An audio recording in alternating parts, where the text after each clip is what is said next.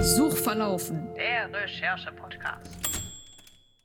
Halli, Hallöchen, ihr Lieben. Hier ist äh, Suchverlaufen mit Jenny Carper. Das bin immer noch ich und ich freue mich heute wahnsinnig, dass äh, Aurelia Brandenburg hier ist. Hallo! Hi! Ähm, äh, was, was ich noch so eingangs sagen möchte, ich habe lange überlegt, ähm, ob ich überhaupt viel sage dazu, aber ähm, es ist während meines Masterstudiums passiert, dass eine Kommilitonin, Diana, hallo Diana, liebe Grüße, ähm, zu mir sagte, ja, da gibt's eine ganz tolle ähm, ganz tolle Person, die in den Digital Humanities und so auch so Games da äh, am Bloggen ist. Die finde ich ganz toll. Da musst du mal was lesen von Aurelia Brandenburg. Und da sage ich so, du, du wirst mich jetzt gleich schlagen, aber wir kennen uns seit über zehn Jahren. und wir haben regen, also naja, regen Kontakt, aber wir haben eine D&D-Runde zum Beispiel zusammen. Mhm. Ne? Ähm, und da guckte sie mich an und sagte, nee, ja. Und ähm, genau, ja, diese D&D-Runde, weil da nur illustre Leute drin sind, habe ich eben gefragt, ob ihr ähm, ganz grundsätzlich Bock habt, mal in diesen Podcast zu kommen. Und ähm, du erhobst deine Stimme und sagtest, yo, ich habe ein richtig tolles Thema, Inzest im Mittelalter. Und ich dachte nur, geil. also oh nee, Gott. nicht geil. Also Ja, und darum, darum soll es heute gehen. Wie kommst du auf das Thema? Und ähm, vielleicht, äh, ich, ich habe jetzt gerade nur so die Oberfläche ähm, gestreift von dem, wer du bist und was du machst. Vielleicht wäre das auch noch mal ganz hilfreich. Äh, ja, also es hängt auch alles zusammen. Also ich, ich bin von Haus aus Historikerin. Ich habe auch ganz seriös einen Uni-Job. Ähm, ja, ja. Ist, also ich, ich, ich bin ganz offiziell Doktorandin. So. Und ich gebe auch Lehre und alles. Also ich äh, bin, bin ganz, äh, ganz offiziell im Moment Medievistin hauptberuflich und ich spring halt eben nebenher oder ich habe im, ähm, hab im Bachelor Geschichte und Digital Humanities studiert und unter anderem über die DH-Schiene bin ich und über Twitter bin ich irgendwann in die Game Studies so ein bisschen reingerutscht. Das ist noch so mein anderes Standbein so ein bisschen äh, neben dem ganz klassischen Mittelalterkram und bin da auch zum Beispiel, um ihn äh, wie immer überall mal genannt zu haben, beim Arbeitskreis Geschichtswissenschaft und digitale Spiele aktiv. Und inzwischen, wie gesagt, bin ich Doktorandin und äh, promoviere zu ähm, den verwandtschaftlichen Netzwerken der fränkischen Grafenfamilien im 15. und 16. Jahrhundert. Ja. Ähm, Inzest im Mittelalter, so, ne? Hab ich doch gesagt. Genau, das ist, das ist Inzest im Mittelalter. Äh, nein, also ja, nicht nur. also das Ding ist halt tatsächlich, also da geht's halt um Verwandtschaft und das, äh, also das Ding ist halt tatsächlich, du kannst, also Verwandtschaft ist äh, so ein Konzept, das so, äh, das einem, also ich finde es super faszinierend, weil es so ein Konzept ist, das wirkt auf den ersten Blick so vollkommen intuitiv, was ist das? Ja klar, man ist mit Leuten verwandt. Jeder Mensch ist mit irgendwem verwandt, egal ob jetzt biologisch oder gewählt oder sowas. Irgendwie hat man halt Verwandte. Nur was ist eigentlich Verwandtschaft? Wo, wo, wo sind da so die Grenzen? Und das, das Interessanteste oder das, der einfachste Weg, um sich anzugucken, wo die Grenzen so sind, also so sind, ist immer, sich anzugucken, wo, also oder was wird zu welchem Zeitpunkt historisch gesehen als Inzest angesehen? Oh. Also sprich, was ist keine Legi oder was ist Verwandtschaft, die neue Verwandtschaftsverbindungen verbietet? So. Mhm, also man sagt, Cousinen dritten Grades oder sowas können wieder heiraten, zum Beispiel, weil sind verwandtschaftlich weit genug entfernt, beziehungsweise sind nicht mehr verwandt.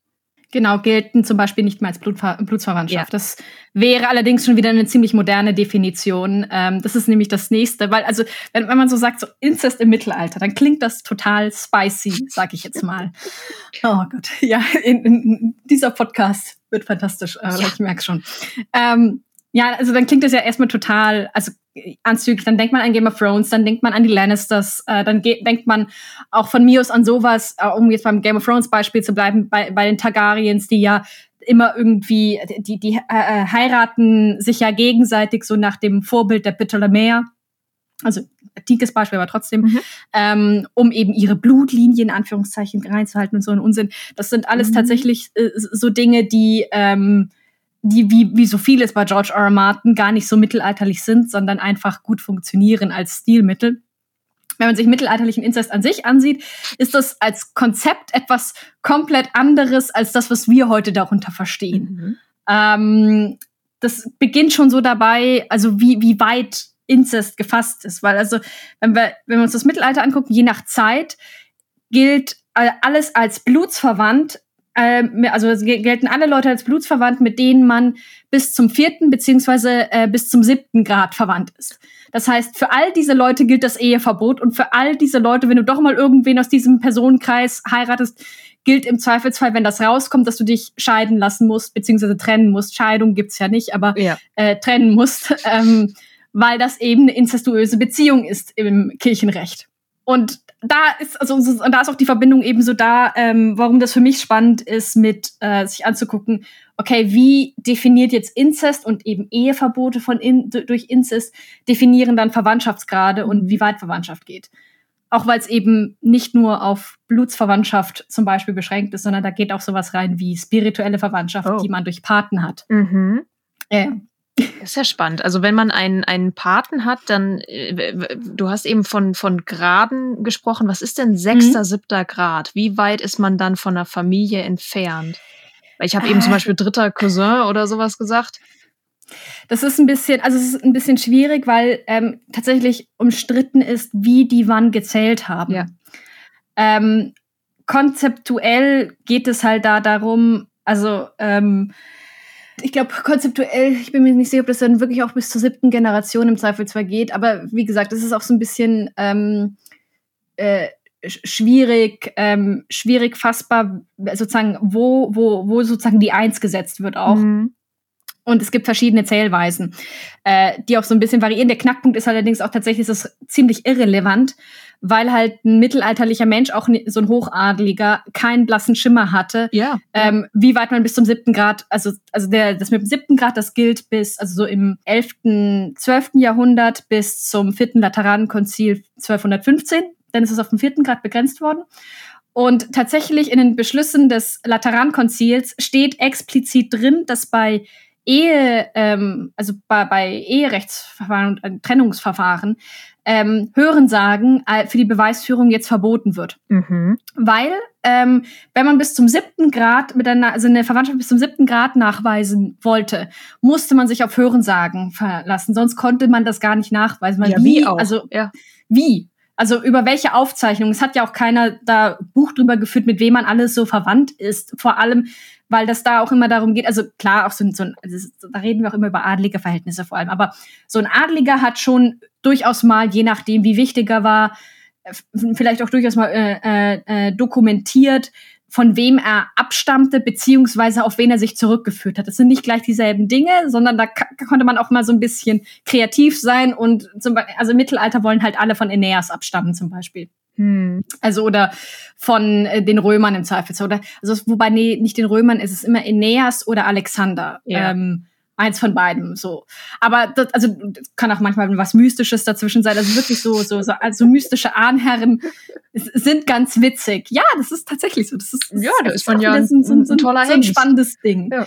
Ähm, ja, also das ist so, da, da magst du dann auch so ein bisschen so wie, also so, so ein schönes Beispiel, das ist dann zwar sehr viel später, das ist dann im 16. Jahrhundert, aber die habe ich präsent, weil da geht's um ähm, äh, eine Familie, mit der ich mich viel beschäftige, die Grafen von Henneberg. Da gibt's im 16. Äh, Jahrhundert hat dann im Auftrag der letzten Gräfin ein Chronist eben eine Chronik der Grafen geschrieben. Da waren die schon am Aussterben. Das ist dann wirklich nur noch so ein Akt des Erinnerns oder der, der Memoria eben.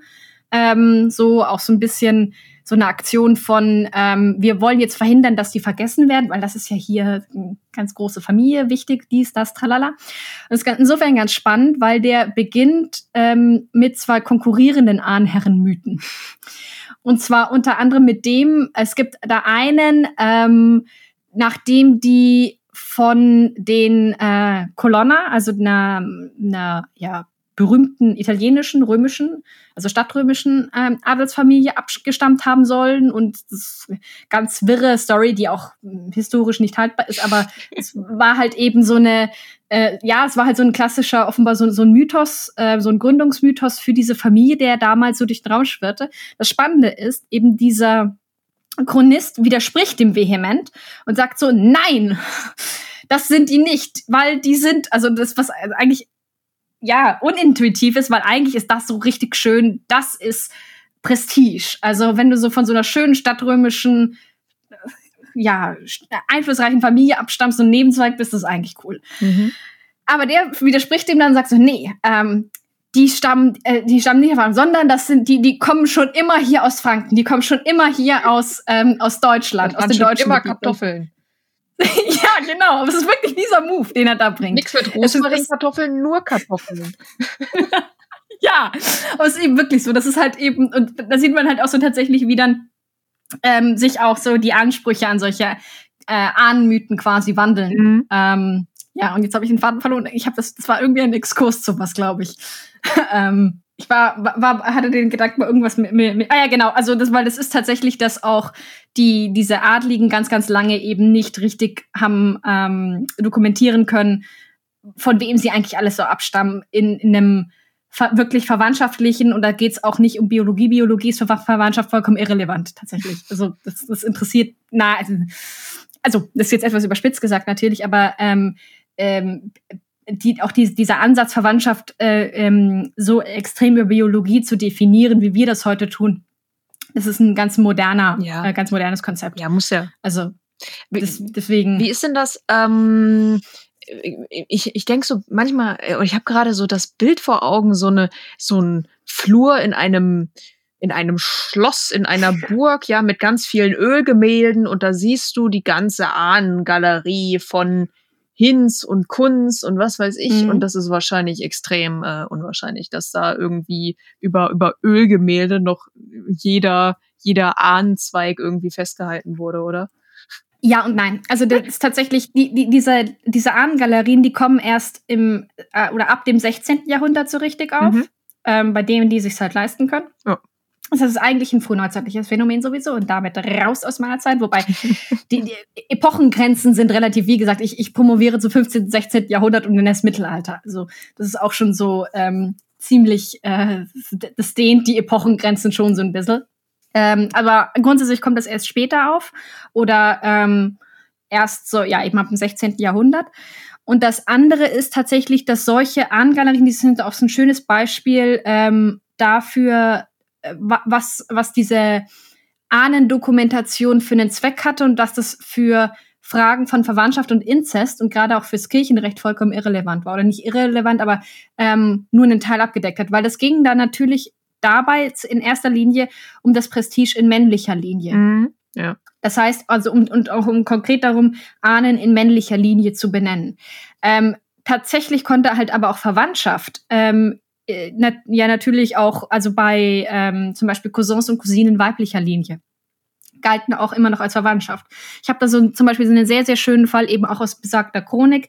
Ähm, das ist ohnehin eine meiner Lieblingsstories, weil da wird, ähm, das ist ein Bericht über eine Hochzeit im 15. Jahrhundert. Ähm, und da heiratet ein Graf von Henneberg eine ähm, Tochter eines Herzogs von Braunschweig-Lüneburg. Und ähm, in der Chronik wird, und das nicht nur in der Chronik, sondern auch noch in, in einer anderen, ich glaube, oder sogar in zwei anderen, müsste ich jetzt nochmal nachgucken, aber egal, wird im Detail aufgelistet, wer von den Gästen mit wie viel oder von den, den Gästen, die der Bräutigam mit direkt mitbringt, in seiner Entourage sozusagen, mit wie vielen Pferden da auftaucht. Oh. Mhm. Ja, und das ist, es ist ein super faszinierender Fall, weil also die, die mit den meisten Pferden angeben, das hat mich ein bisschen, ähm, es hat mich ein, ein bisschen die, die Wände raufgetrieben und bei einem habe ich es immer noch nicht geknackt. Aber die, die da mit besonders vielen Pferden auftauchen, das sind alles ähm, Verwandte des Bräutigams in irgendeiner Form. Und zwar auch noch in einem relativ engen Grad, mehr oder weniger. Ähm, das heißt, die sind alle zumindest so, da haben alle äh, zumindest irgendwie gemeinsame Großeltern oder Urgroßeltern. Mhm. Wie kann ich mir denn das vorstellen, wenn die da mit vielen Pferden ankommen? Also so, so richtig, äh, ich sag mal, 20 Pferde hintereinander, also aneinander gezäumt? Oder wie nehmen die diese Pferde damit hin? Oder einzelne Reiter, so es bezieht sich halt eben vor allem sozusagen auf das Gefolge, so, so mehr oder weniger. Das heißt, es ist dann das wird sich vermutlich auf, ähm, ähm, auf Transporttiere auch bezogen haben, aber natürlich auch auf Tiere, auf denen Leute geritten sind. Also es hat dann nicht ähm, äh, keine Ahnung, der, der, der Bräutigam, der, ich glaube, mit über 30 Pferden oder noch mehr da auftaucht, ähm, äh, der hat dann hat wahrscheinlich nicht die alle hintereinander so im, im Gänsemarsch. Äquivalent zu so einer Limousine, so stelle ich mir das vor, ja. ja. Oder so ein also, Hundeschlitten.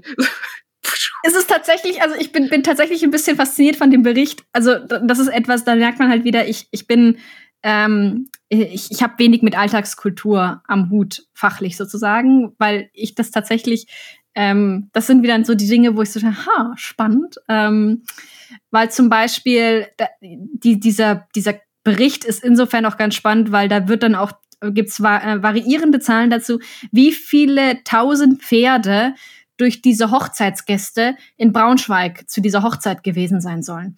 Und ich frage mich die ganze Zeit, wie um alles in der Welt will man diese Zahl da untergebracht haben in der Zeit? Ähm, das sind wahrscheinlich mehr Pferde als Menschen. Okay. Dann fast. Also nicht ganz, aber ähm, es ist so nah dran und deswegen ist, ich weiß nicht, ähm, ob das, ob es kann auch natürlich sein, dass da halt hier die, der, der jeweilige Chronist übertreibt und das bewusst macht nach dem Motto, ja, hier große Fürstenhochzeit.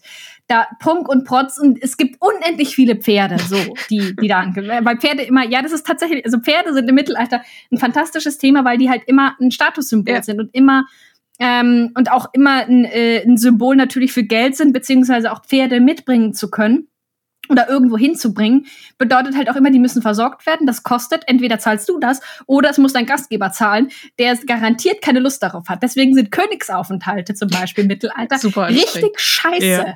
Weil der, oder auch Papstaufenthalte und sowas. Ja. Ist, also auch das ist, auch deswegen sind übrigens, da kommen wir zum Insert zurück, nämlich deswegen sind ähm, Konzilbeschlüsse, eine super spannende Quelle, weil da zum Beispiel auch sowas drinsteht wie, okay, wenn ähm, ein Bischof auf ähm, äh, ähm, die, die eine Pfarrei in seinem Gebiet besucht, in seinem Bistum besucht, darf der nur so und so viel Pferde maximal mitnehmen. Ähm, sowas wird da halt festgelegt, um dann halt eben die Kosten für die arme Gemeinde irgendwie zu begrenzen. Jetzt, bevor wir, bevor wir im Redefluss ertrinken, ähm, wie viele Pferde waren denn jetzt bei der Hochzeit? Das ist, die Zahlen variieren. Ich hab, es gibt eine Quelle, die erzählt, glaube ich, sogar von 10.000 oder What? so. Das ist halt einfach, das, das, haut nicht hin. Also, aber es ist wirklich, ähm, äh, ich müsste es nachsehen tatsächlich. Oh aber es ist wirklich, ich habe ich hab einen, einen, Vortrag äh, nur darüber, über die, die, diese Hochzeit und die Pferde gehalten. ähm, äh, fantastische Gelegenheit im Übrigen. Ähm, und es ist tatsächlich eben ganz spannend, weil man sieht da halt eben auch da wieder Pferde als Teil, also als Ding von Prestige. Ähm, was mich da halt eben total gewundert hat, ich bin da, habe mir die, diese Stelle angeguckt Einfach nur, um mal ähm, beispielhaft, also weil es eine spannende Stelle in der Quelle war, aber auch um mal ein bisschen beispielhaft ein Gefühl dafür zu bekommen, wer denn da eigentlich alles so in Verbindung mit diesen Graphen in, äh, zu dieser Zeit ähm, steht und wer da so aufgelistet wird. Und habe dann halt eben gemerkt, dass der mit den meisten Pferden war natürlich der Bräutigam, auf Platz zwei oder drei ist ein, ähm, ein Graph, den ich im Moment noch nicht richtig zuordnen kann, weil der, ja, das ist ein bisschen schwierig, weil, ja, ein, ein, ein äh, beziehungsweise ein Graph von Isenburg. Ähm, das Ding ist tatsächlich, es gibt da verschiedene, ähm, äh, also es, ich habe den, den, den richtigen Graphen da noch nicht identifizieren können, weil das ist immer das Problem mit den Leitnamen. Leitnamen sind Leitnamen, also mit D. Ich habe mir bei Stelle und Stelle mit Ä eben schon Witz ver verkniffen. Äh, ja, ähm, schön. ja, nein, das ist tatsächlich, weil wirklich, das, das ist immer das, also Leitnamen haben natürlich auch den Prestigezweck und ähm, eben auch um eine, eine Linie innerhalb einer, einer ja, Familie beziehungsweise einem Familienverband, muss man sagen. Ich finde, also ist aber immer schwierig, als was man die bezeichnet, eines Adelsgeschlechts zum Beispiel. Hast du so ein ähm, Beispiel so für einen Leitnamen, sowas wie Christian und die heißen dann Augustin Christian ja, und um, Jonas Um dann nochmal die, die, die Grafen von Henneberg zum Beispiel ähm, zu benutzen. Die, also in, in der ganz frühen Zeit haben die immer äh, Berthold und äh, Boppo oder Poppo als Leitnamen. Okay. Mit Doppel-P. Ähm, ja, kann man Poppo. ja machen. ähm, jedenfalls haben die das immer als Leitnamen oder lange als Leitnamen. Ähm, dann später, ähm, so in der Zeit, unter anderem dieser Graf, äh, der da geheiratet hat, das war ein Wilhelm von Henneberg-Schleusingen. In der Zeit heißen die alle Wilhelm zum Beispiel. Berthold ist auch noch immer beliebt, Heinrich auch. Ähm, ja, so, das, das sind bei denen so die Klassiker. Ähm, zum Teil überträgt sich das auch manchmal dann noch in weiblicher Linie. Ähm, das lässt sich halt allerdings schwieriger nachvollziehen, weil die, also sozusagen die, die Frauennamen oft na, das sind halt oft ähnliche oder da gibt's weniger oder seltener wirklich sehr eindeutige äh, Namen, die nur in der Familie zuzuordnen sind. Ah. Spannend ist es immer bei den Hohenzollern, dann gerade so in, im Spätmittelalter, weil die fangen dann irgendwann an, Namen, grundsätzlich ihren Töchtern Namen zu geben, die so ein bisschen, oder ihren Kindern allgemein, die so ein bisschen rausfallen. Es gibt zum Beispiel, ähm, ich, ich habe zum Beispiel ähm, einmal eine Anastasia äh, von Brandenburg-Ansbach. Mhm. Die heiratet irgendwann bei den Hennebergern ein und noch deren Enkelin hat auch noch den Namen, Anna, oder eine ihrer Enkelinnen hat auch noch den Namen Anastasia. Und da kann man eben sehen, wo dann dieser Name dann in weiblicher Linie ähm, auch noch aus der Familie raus wieder wandert, weil der, also das, der wandert wirklich eben in weiblicher Linie über ihre Tochter und dann zu ihrer Enkelin. Ähm, das heißt, da muss man sich eben wirklich angucken, wohin heiraten auch die Töchter weg, mhm. um drauf zu kommen, dass da offenbar ein Name weitergegeben wurde. Aber das ist seltener, beziehungsweise es lässt sich seltener beweisen, so. Oder auch nur mm, so indizienmäßig nachvollziehen. Wie findest du das raus? Da gibt es doch bestimmt so, so Chroniken. Ähm, gibt es das mittlerweile alles digital eigentlich? So in irgendwelchen Stadt? Also man darf ja mal träumen. mhm. äh, kommt so drauf an. Also es gibt Quellen, die sind natürlich digitalisiert. Also zum Beispiel die besagte Chronik der Grafen von Henneberg, die, ist, äh, die habe ich als PDF hier rumliegen. Ähm, aber es gibt halt auch ganz, ganz viel an, an Quellen, die nach wie vor nicht digitalisiert und auch nicht ediert sind. Also die, von denen man auch nicht mal so richtig weiß, was da jeweils drinsteht mhm. und was sie mhm. jeweils hergeben, weil sie halt eben auch so selten benutzt werden. Ja.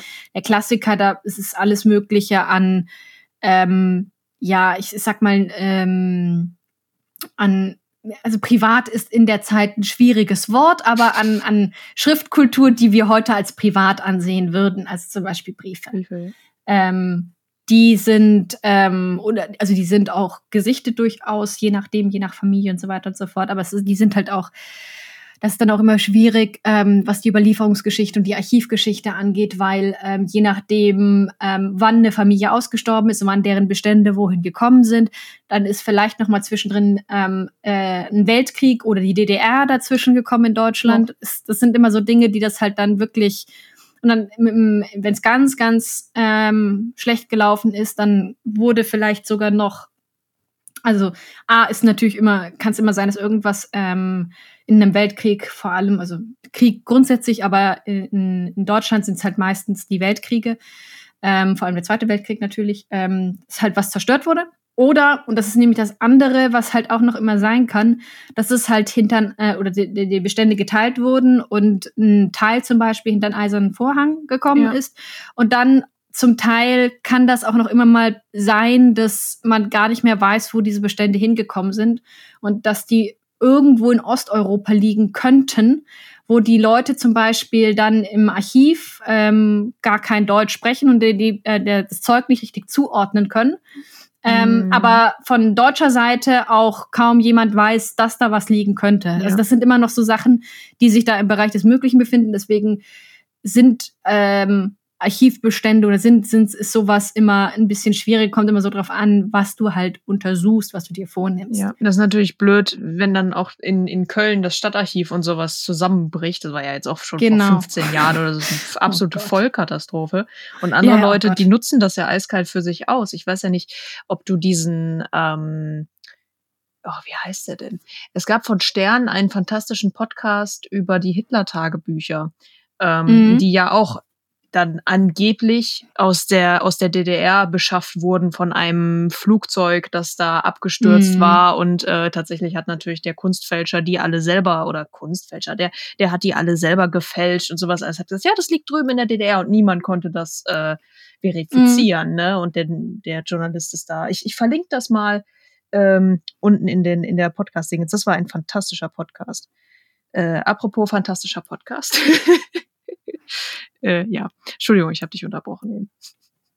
Nee, äh, es ist auch tatsächlich, äh, ähm, äh, äh, was war das? Ah ja, genau, das ist das, das Einzige, was, was, was ich da gerade sozusagen noch, noch anfügen wollte, war auch eigentlich, dass bei mir halt, ähm, so wie es bei mir im Moment aussieht, könnte es sein, dass ich ähm, relativ gut zurande komme, weil ich muss mein, meine Sachen auch sowieso zwangsweise begrenzen, weil ich halt einfach ein ähm, eine große, also ich schaue mir Netzwerke im 15., 16. Jahrhundert an, wie gesagt. Mhm. Das heißt, ich habe eine große Personenauswahl, die da halt relevant ist. Und ähm, damit ich meine Netzwerke auch irgendwie vergleichbar halten kann, muss ich irgendwie eine, also meine Grenzen ziehen.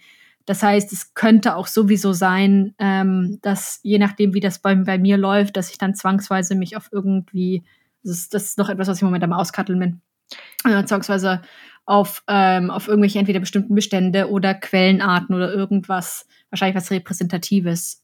Das sieht im Moment zumindest dann so ein bisschen danach aus. Ja, mal gucken. Das ist immer die, die Freude einer Dissertation ist, ähm, dass du immer in dem Moment, in dem du denkst, yes, I got this, denkst du dir so, scheiße.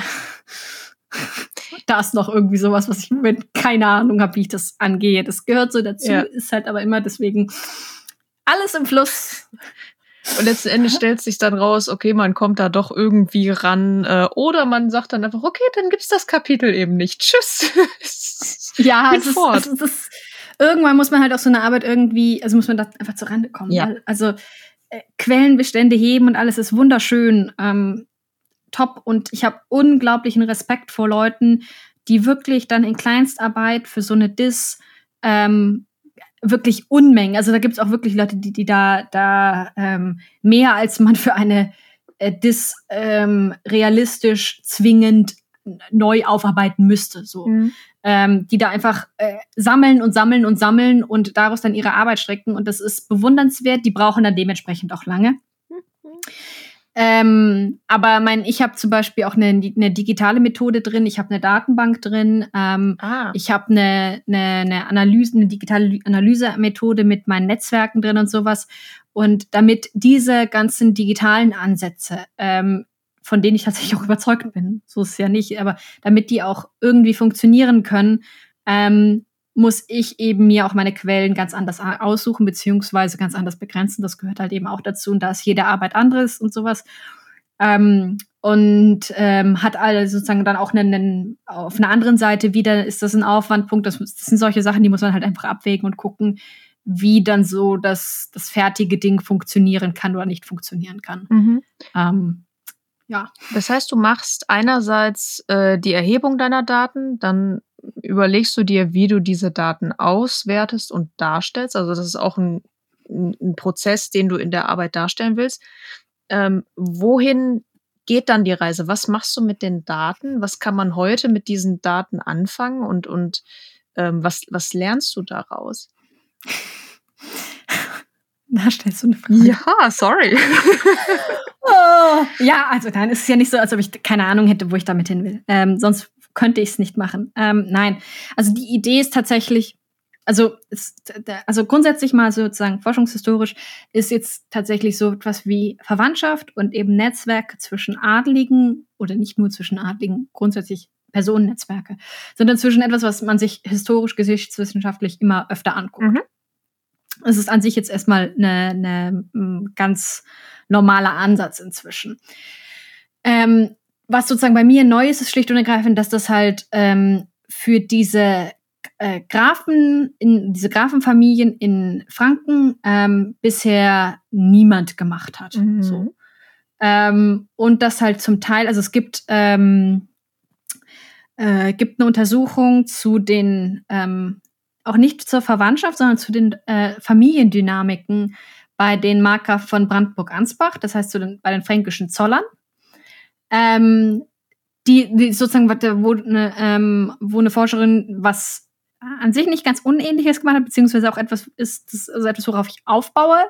Ähm, aber was ich mir halt eben im, im weitesten Sinne angucken möchte, ist vor allem, wie, ähm, äh, wie funktioniert Verwandtschaft eben auch als Form von ja ähm, sozialem Kapital, von mhm. dynastischem Kapital, von ähm, auch als, als, äh, äh als Werkzeug von ähm, ähm, ja, von, von äh, Prestige, ja, Prestige, letztlich ja. so.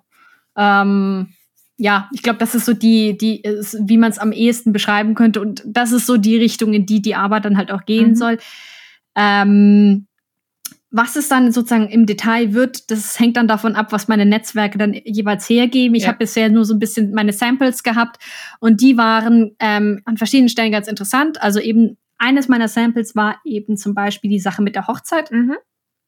Ähm, weil das ganz spannend ist, weil ich habe da, saß da eine ganze Weile da und habe mich gewundert, warum rennt dieser Graf von Rieneck auf dieser Hochzeit mit so vielen Pferden rum? Warum? Warum hat der äh, äh mehr als der Cousin des Bräutigams, der nämlich auch tatsächlich, das ist ein Cousin, ich glaube dritten Grades oder was, und der wird als Cousin auch wirklich bezeichnet, also sein Vetter. Warum läuft dieser Graf von Rieneck mit mehr Pferden darum? Warum? Warum macht er damit fast dem Bräutigam Konkurrenz? Ähm, und bin dann halt draufgekommen, das ist ein Halbbruder des Bräutigams gewesen. Ah. Sohn aus erster Ehe der Mutter ähm, des oh. Bräutigams. Und die Mutter des Bräutigams ist sowieso ganz spannend äh, gewesen, weil die ähm, eben, die war mehrmals verheiratet und ähm, war, hatte, war in, in erster Ehe mit einem Graf von Rieneck verheiratet, in zweiter Ehe mit einem Graf von Henneberg und war dann halt eben aus über diese beiden Ehen äh, die Mutter von den jeweils nachfolgenden Grafen ähm, in beiden Familien. Oh. Ähm, und damit so ein Bindeglied und da ihr, ihr, ihr ich glaube, es müsste älterer Bruder gewesen sein, aber auf jeden Fall ihr Bruder war dann auch zum Beispiel noch, weil ihre beiden Söhne aus erster Ehe, die aus irgendwelchen Gründen auch noch beide Philipp hießen, wir haben beide denselben Namen. Toll. Das, ja, das ist, das versucht das mal, und dann haben sie auch noch einen Erbstreit irgendwann und, und zoffen sich um die Grafschaft. Und das dann auseinander zu dividieren, ist fürchterlich. Ja, aber jedenfalls ähm, dieser, auch ihr älterer Bruder zum Beispiel, oder ihr Bruder, ähm, war dann auch noch Vormund für die beiden minderjährigen Söhne ähm, aus erster Ehe. Ähm, das heißt, das heißt, auch da hat man dann eben, oder kann man ganz, ganz schön sehen, wie dann halt so eine, eine, eine Verbindung in weiblicher Linie ganz in, in, der Praxis halt eben tatsächlich zu verschiedenen, ähm, ja, auch, äh, auch äh, Auffangnetzen, sage ich jetzt mal, geführt hat. Ja. ja. Was hast du für andere Samples? Äh, ein anderes Sample, also das, das, ähm, ich habe im Grunde im Moment ähm, als, als Hauptsamples habe ich mir vor allem eben angeguckt die Hochzeit mhm. und die Verbindungen davon. Mhm.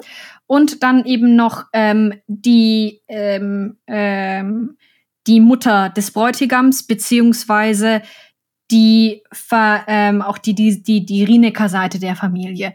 Ähm, weil tatsächlich ihr erster Mann, ähm, der war, der war auch ein ganzes Stück älter als sie. Ähm, der hat, ähm, ja, der war vorher schon mal, schon zweimal verheiratet beide Ehen kinderlos. Ähm, und diese, ich habe mir eben dann, das war mein anderes Sample, mir angeguckt, wie diese, oder versucht mir anzugucken, ähm, testweise, wie diese Ehen in diesen Netzwerken halt funktionieren, beziehungsweise ob die äh, Folgen hatten oder nicht. Und ähm, mhm. die scheinen, dadurch, dass sie keine Kinder produziert haben, ähm, scheinen die recht folgenlos, also nach dem, was ich bisher habe sehen können im Netzwerk. Haha, es ist immer so ein bisschen mit, mit diesem Disclaimer, dieser Fußnote. Ja. Also, Stand jetzt, ähm, Stand äh, 15.04.2022, ähm, haben die im, äh, im Netzwerk, also äh, scheinbar keine Folgen gehabt.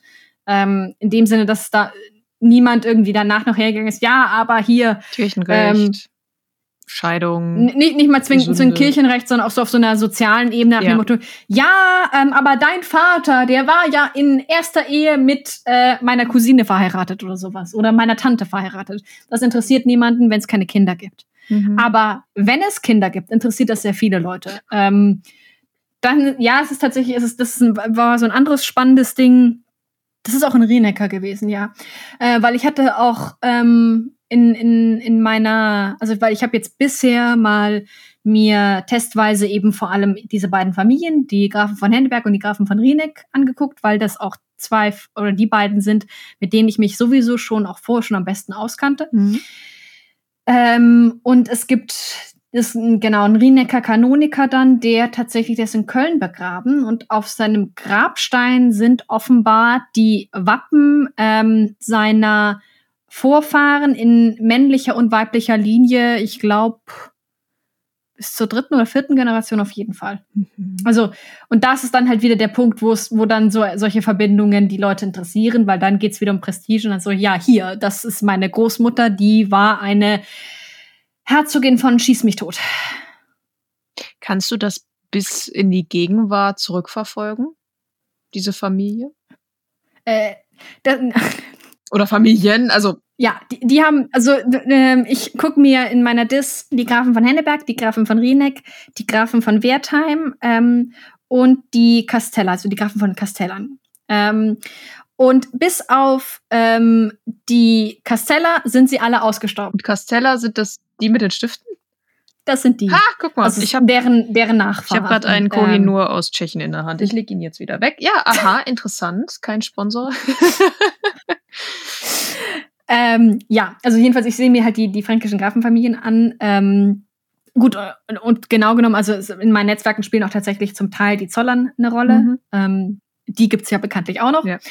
Ähm, aber die, äh, die Rienecker, die Wertheimer und äh, die Henneberger, äh, die sind alle schön im 16. Jahrhundert ausgestorben. Deswegen ist auch meine Grenze ähm, für meine Dis eben im 16. Jahrhundert. Ich hatte ursprünglich vor mir das 14., 15. Jahrhundert anzugucken, aber das ist, also habe das dann verschoben aus 15., 16. Jahrhundert, weil es eigentlich natürlich mehr Sinn ergibt, sich anzugucken, okay, wie, wie gehen die bis zum Schluss? Mhm.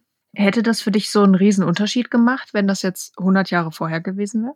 Es hat denn einen Unterschied gemacht bei der Art und Weise, wie ich die, die Netzwerke nachvollziehen würde, beziehungsweise auch bei der Auswertung. Mhm. Weil das ist tatsächlich noch so, wenn ich mir, also das, ähm, das 14. Jahrhundert, ähm, das habe ich auch, also habe ich zum Teil noch so drin, weil ich ähm, bei der Art und Weise, wie ich Personen erfasse, äh, muss ich da manchmal zum Teil noch irgendwie Eltern von Bräuten zum Beispiel mit in, ins Netzwerk, einfach muss denen einen Datensatz verpassen. Ja.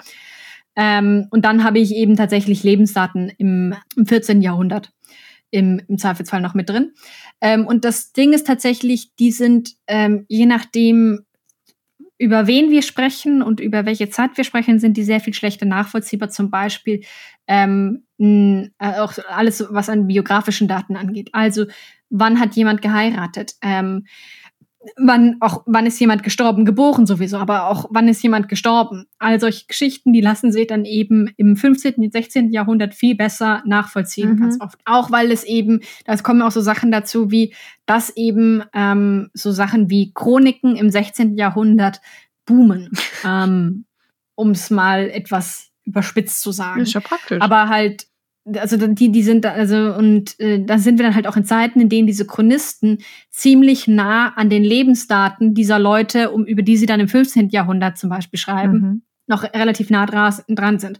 Das heißt, da kann man es dann noch viel besser äh, nachvollziehen oder sind die viel verlässlicher als bei irgendetwas, das die dann übers 14. oder noch früher ja. oder übers 13. Jahrhundert am Ende noch schreiben. Okay. Und ähm, ja, Kommen wir mal zurück zum Inzest. Hast du irgendwo was ausgegraben? Vielleicht bei den Familien, die es nicht mehr gibt. ich habe mir tatsächlich auch bisher nur Familien angeguckt, die es nicht mehr gibt. Nee, Gut. aber tatsächlich, ähm, äh, tatsächlich ist mir bei meinen ähm, bisher kein einziger Fall von Inzest untergekommen. Also zumindest nicht im kirchenrechtlichen Sinne. Es gibt ähm, ein paar Querheiraten zwischen unterschiedlichen Zweigen. Das gibt's immer mal wieder, aber das ist dann halt tatsächlich so unterschiedliche Zweige desselben Adelsgeschlecht. Die haben dann zum Teil äh, einen gemeinsamen Ur, Ur, Ur, Ur, Ur, Ur, Urgroßvater ja. oder so. Und das ist so, also die haben dann denselben Namen, aber da ist sozusagen die 0815 Ehefrau mit ihrem Ehemann im Zweifelsfall nä näher verwandt, weil halt eben Adel versucht unter sich zu bleiben. Ja. So. Ich glaube, auch biologisch würde da nichts passieren. Also ähm, da kenne ich mich ja zum Beispiel gar nicht aus mit biologischem Inzest, also was das für Folgen hat und so. Also du auch nicht. Das, wie gesagt, das ist sozusagen in dem Moment, in dem man Inzest im, im Kirchenrecht bespricht, also im mittelalterlichen Kirchenrecht bespricht, auch sowieso ähm, ja eher so semi-relevant, weil in dem Moment, in dem du in die, in die, Richtung, in den Bereich von biologischen Problemen kommst, hat dich der Papst schon zehnmal exkommuniziert für die Aktion. also zumindest, wenn er, äh, wenn er Wind davon bekommt, so. Und das passiert durchaus, dass halt zumindest, wenn wir über den Hochadel reden, dass dann halt so ein Papst sagt, also sag mal, spinnst du? Ähm, da kommt der Papst mit 50 Pferden persönlich an und sagt nur. Ja, aber Alter. nein, nein, nein. Es, äh, Jein. ähm, oh Gott, das ist die Gelegenheit. Ja. Lass, mir, äh, äh lass mich oh dir Gott. von Robert dem Zweiten von Frankreich erzählen. Sehr gerne. Ähm, Frühmittelalter eigentlich, also ähm, 10. Jahrhundert. Aber äh, der hat im, im Frühmittelalter mehr oder weniger eine, ja, eine frühmittelalterliche Version, was, was, was Eherecht angeht, ähm, von Heinrich dem Achten äh, gebracht. Mhm eine frühmittelalterliche und eine französische Version. Ähm, das war ein, ein Riesenskandal damals offenbar auch, denn der war dreimal verheiratet. Ähm, in erster Ehe hat er, war er mit einer Frau verheiratet, von der er sich ohne Angabe von Gründen hat getrennt hat. What? Ähm, also zumindest ohne Angabe von, äh, von kirchenrechtlich angemessenen yeah. Gründen. So. Ähm, die, mit der zweiten ähm, das war seine Cousine und zwar auch wirklich im mittelalterlichen Sinne. Seine Cousine, ähm, das, die waren im dritten oder vierten Grad oder so miteinander verwandt. Das heißt, die war, also das war auch noch so in dem Bereich, in dem man im im sozusagen in, in, im, im Gedächtnis des Hochadels äh, der Zeit durchaus gewusst hat, die sind verwandt. Also das ist kein, das ist nicht so upsi, ähm, upsi das wussten wir ja gar nicht, sondern Schatz, du heiratest deine Cousine hier gerade. Ähm, ja, und, und, er hat ja gesagt. das war tatsächlich offenbar sein, sein Ansatz da bei der Aktion. Ähm, und äh, für, für dafür, äh, also der Papst hat ihn ähm, hat, hat ihn äh, dafür auf jeden Fall also gerügt. Ich habe glaube zweimal ihm mit Bannung, also mit mit Exkommunikation letztlich äh, drohen müssen, bis er sich von ihr getrennt hat.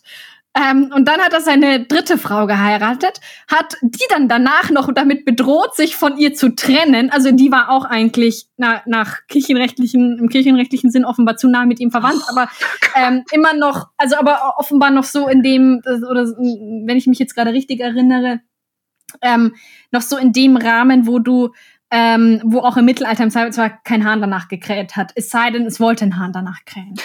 ähm, Jedenfalls, ähm, die hat er schließlich dann bedroht, sich von ihr zu trennen und zu seiner zweiten Frau, die, für die der Papst ihn ähm, beinahe ähm, exkommuniziert hätte, ähm, beziehungsweise ihn tatsächlich, glaube ich, sogar gebannt hat dann irgendwann. Ähm, wollte er sie für die verlassen und ist dafür sogar noch bis nach Rom gepilgert, um sich ein Dispens zu holen, also die, die Sondererlaubnis zu holen vom Papst. Okay, ähm, das muss Liebe sein. so in der Art. Also äh, jedenfalls, das war ein ziemlicher Skandal, weil er halt eben ähm, die, also verschiedene Prinzipien des mittelalterlichen Eherechts mit Füßen getreten hat äh, die, das Eheverbot bei Inzest, die Unauflösbarkeit der Ehe, ähm, Monogamie letztlich auch irgendwo, mhm. nachdem er ja immer ständig zu seiner zweiten Frau zurückgehen wollte. also, und das war ein ziemlicher Skandal und es gibt da halt auch zum Beispiel in der Forschung die These, dass ähm, Heinrich II. im, im, also im Heiligen Römischen Reich Deutsche Nation, also sprich auf deutscher Seite, ähm, dass der, der hat nämlich eine ziemlich, äh, eine ziemlich, äh, ja, eine ziemlich rigide Politik, was Eherecht und auch was Eheverbot bei Inzest angeht. Gefahren, es gibt auch durchaus die These ähm, da in der Forschung, dass das auch damit zusammenhängt, weil der als äh, bayerischer Herzog diesen Skandal ähm, noch mitbekommen hat. Mhm. Ähm, und dann auch so vor diesem Hintergrund auch darauf reagiert hat, dann mit seinem ähm, mit seiner Ehepolitik, sage ich jetzt mal, ähm, als äh, König bzw. Kaiser. Wahnsinn. Mensch.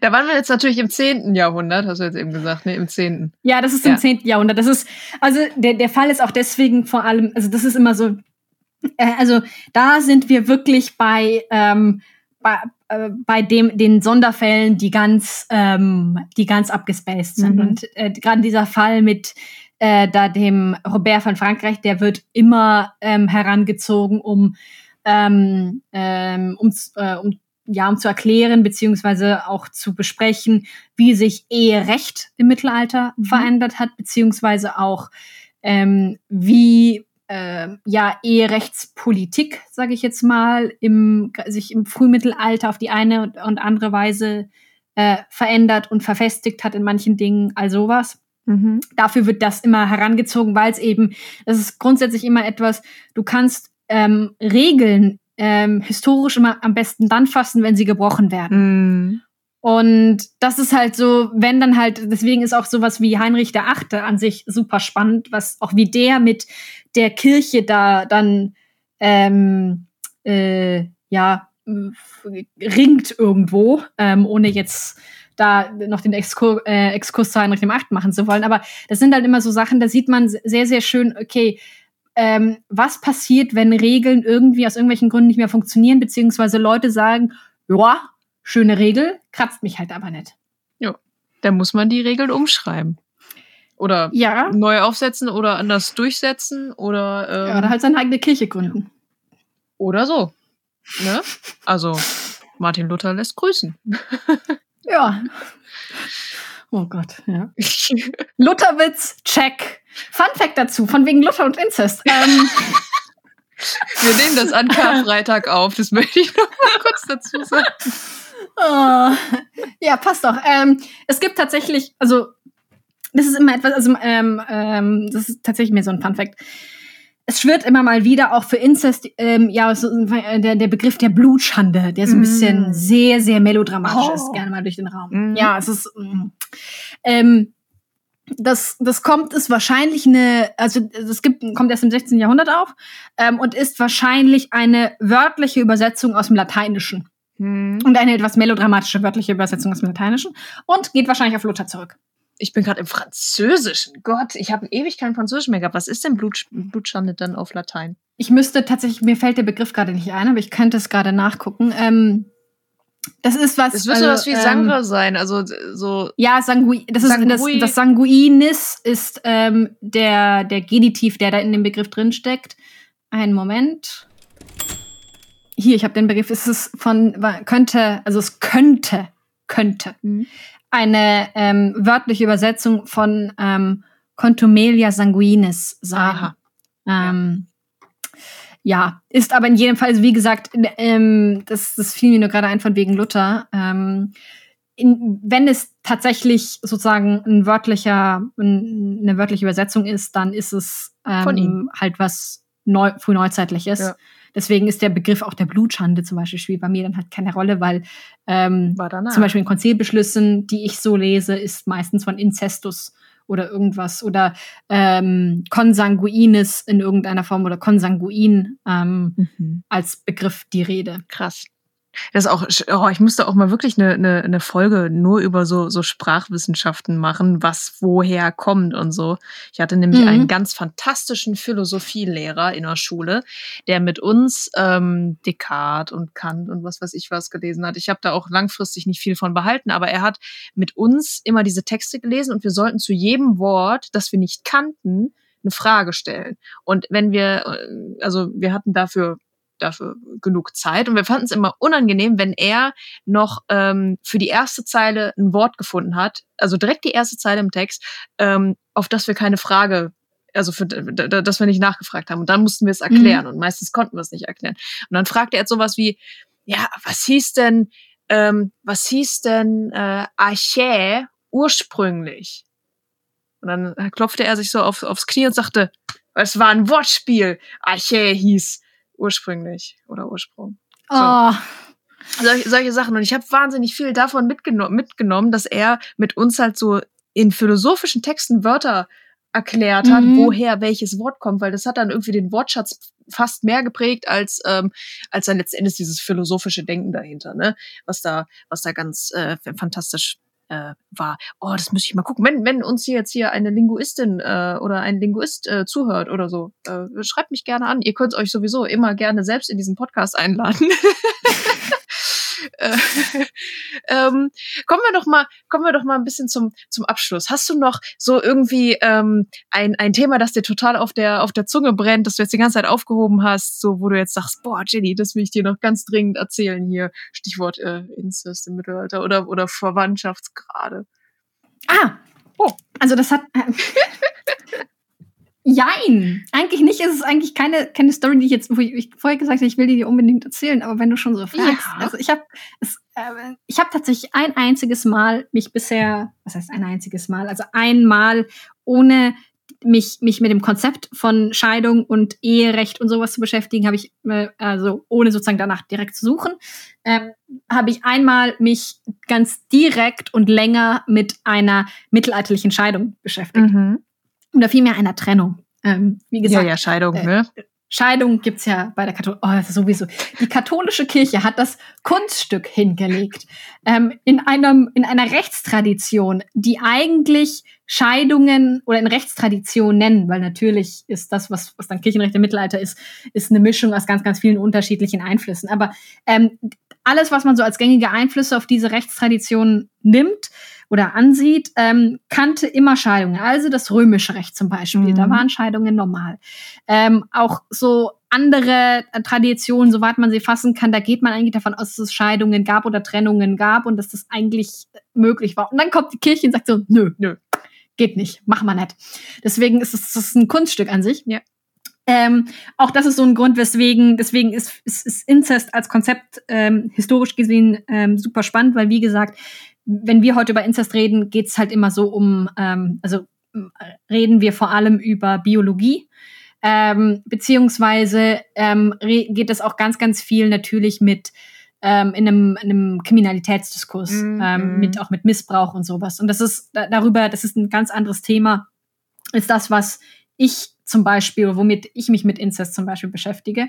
Weil das bei mir geht's ja tatsächlich einfach nur um letztlich ein Schlupfloch oder meistens um ein Schlupfloch im Eherecht, weil in dem Moment, in dem du ein Verwandtschafts-, eine verwandtschaftliche Verbindung nachweisen kannst und wenn sie nur entfernt ist, kannst du dich trennen. Das ist so letztlich das, worauf es dabei ganz oft ankommt. Ja. Deswegen ist es auch ganz spannend, dass die Kirche dann halt eben im 13. Jahrhundert sagt, okay, okay, vierter Grad reicht. ähm, Hört auf, euch zu trennen, ihr Dödel. das, ja, es, ist, es scheint tatsächlich einen Missbrauch dieser, dieser Schlupflöcher gegeben zu haben, mhm. auch wenn es ein bisschen schwierig ist, das zu fassen und alles. Ähm, und äh, ein, eine Geschichte, die ziemlich sicher oder die ich als ein, ein, ein Missbrauch dieses Schlupflochs nehmen würde, ist aus dem 12. Jahrhundert nämlich bei den Andexmeraniern.